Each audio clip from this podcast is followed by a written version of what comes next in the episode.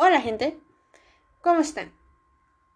Pues bienvenidos a este podcast llamado El Rincón del Misterio, en el cual hablaremos y tocaremos un, una fobia que igual algún día la tuviste o igual y no.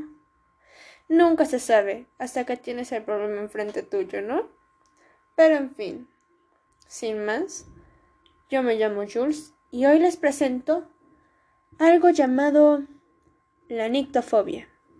Así que, ¿por qué no comencemos?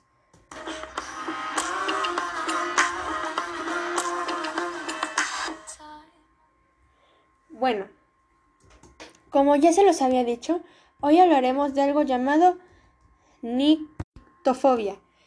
Pues, ¿saben qué es la nictofobia? Si tú tienes miedo a la oscuridad, al saber que no hay nada en lo que puedas ver en esa oscuridad tan terrible y ya que se ha experimentado en varias películas de terror, esa fobia, pues la nictofobia en sí es una fobia caracterizada por un medio irracional a la noche o la oscuridad. En resumen, miedo a la oscuridad. Esta es generada por una percepción distorsionada del cerebro de lo que podría pasar en medio de la oscuridad. También se le conoce como escotofobia, aclofobia, ligofobia, mictofobia o sencillamente miedo a la oscuridad. Pues algunas personas pueden experimentar un miedo tan irracional y excesivo a la oscuridad que puede ser investigado por algo patológico. Esto tiene un tratamiento, pero hoy nos hablaremos de un caso que a mí me pasó una vez. Algo tan irrelevante pero a la vez que marcó mi vida. Bueno, un día yo iba a punto a dormirme. No así normal. Me puse al pijama, preparé la cama y en ese momento pues me sentía bien, no sentía nada mal. Simplemente quería dormir pero algo me lo impidió. Yo me dormí, ¿qué? A las 10 de la noche. Desperté a la una porque quería tomar agua. Pues bajo a la cocina y me encuentro con algo que pasó muy rápido, algo de color negro. Me dirán, Camila, ¿cómo lo viste? Si estaba oscuro. Pues en la escalera había encendido la luz y reflejaba la cocina. Entonces lo vi así. Algo tan rápido, tan inoportuno. ¿Quién pensaría que yo iba a ver algo así? Pero en fin. Me dio miedo, tanto miedo, que regresé a mi cuarto. Me tapé con las sábanas y me quedé ahí esperando. Después de eso, para acabarla de variar, se apaga la luz. esto fue dos por uno.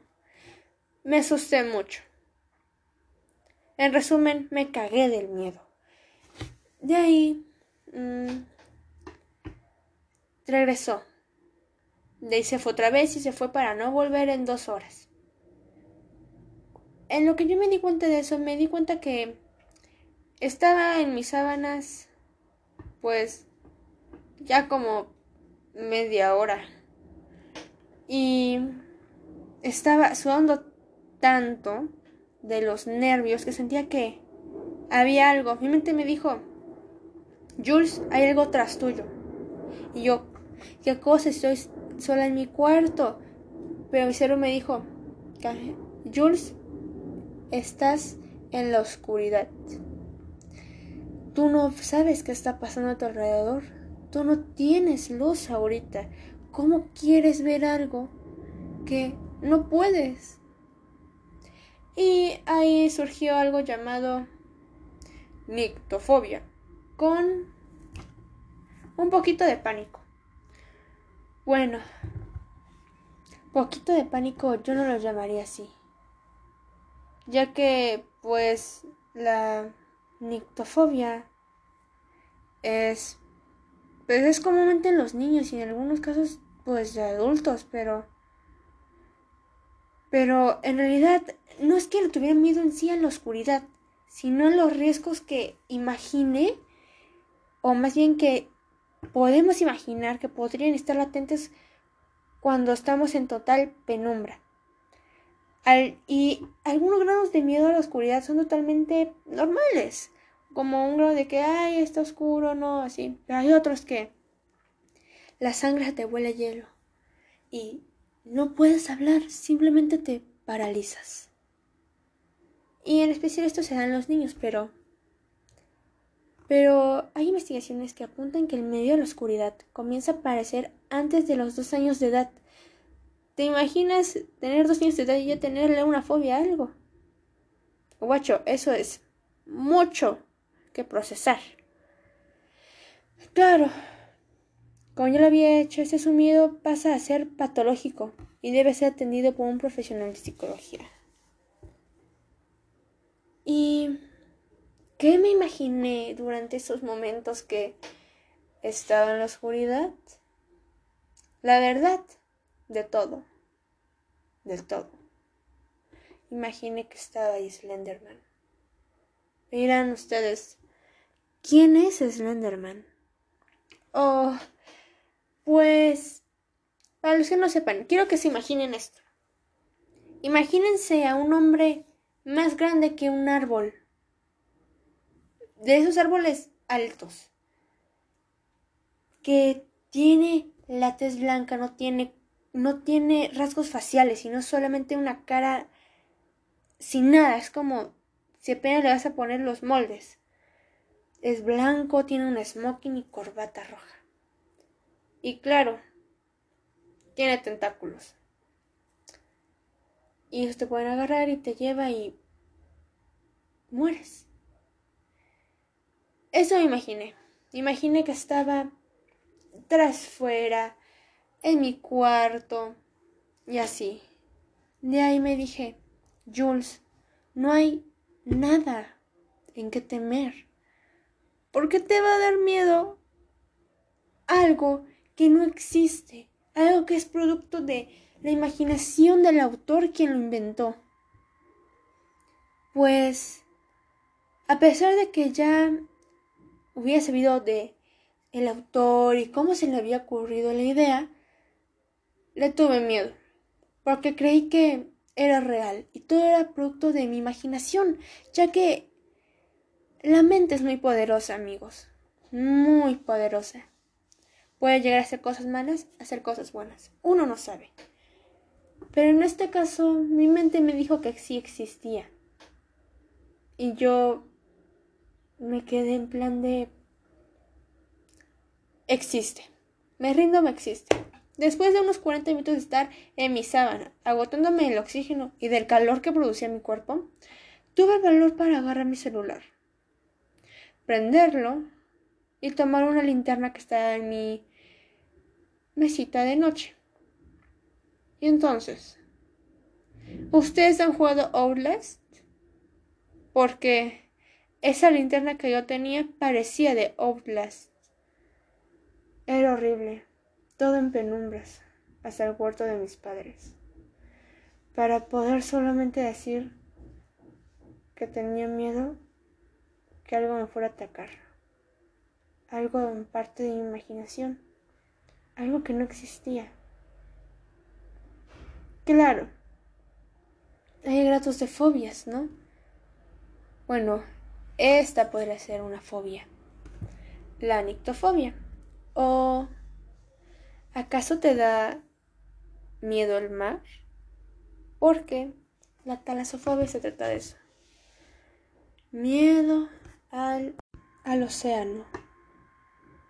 Es un miedo intenso y persistente al océano. O sea, es un miedo al océano abierto. A estar todo rodeado de agua. Y a no saber lo que se puede encontrar debajo acechando. Es una forma mucho más común de lo que se piensa. Y muchas personas le pa la padecen a algún nivel. Un ejemplo. Em, yo me di cuenta de esto cuando yo fui a Acapulco y me metí mucho al mar. Y era pues, si era pequeña en ese entonces, me metí mucho al mar y estuve rodeada de pura agua. Ya no tocaba ni siquiera el fondo, estaba flotando. De repente, esto fue un terror de verdad. Veo que algo se acerca a mí. Algo así, algo que se movía como una serpiente de color café. Y yo me dije, ¿y eso qué es? Entonces, yo me quedé así viendo si se acercaba a mí. Y vaya mi sorpresa, se acercó a mí. Esa cosa me quería. Entonces que voy muy rápido corriendo. Para que después esa cosa ya no estuviera. ¿Qué pasó ahí? No lo sé, pero nunca encontré esa serpiente café.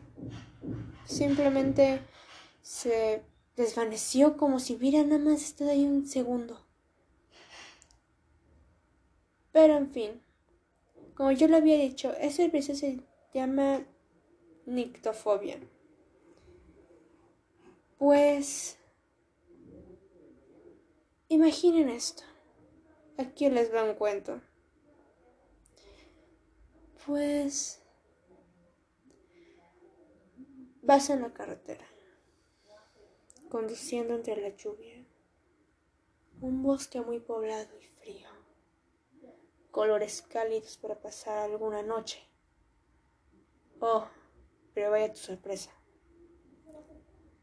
De repente ves algo en la lejanía. una mujer, pero no cualquier mujer. Esa misteriosa mujer de complexión delgada, tez delgada, y un vestido blanco y cabello negro abundante. Te acercas más y más a ella y te das cuenta que mientras más está cerca de ti, más cerca, sientes que algo va a pasar. Algo que por instinto humano tú igual y te vas. Pero esa mujer de un momento a otro desaparece, no dejando ningún rastro. Y de repente la ves sentada al lado tuyo. ¿Y por qué? Oh, vaya. ¿Podrá ser una ilusión óptica? Yo no lo sé. Tales como tantas cosas presentadas y tantas cosas inexplicables en este mundo nunca se van a poder resolver. Pero en este caso, ¿habrá sido algo sobrenatural? ¿Habrá sido algo en vano? Algún espíritu tratando de comunicarse con este mundo? Hmm, no lo sabemos. Ese misterio quedará sin resolver, tales como muchos de muchas personas. Bueno, ahora entramos a la sección de experiencias paranormales que le han pasado a Jules.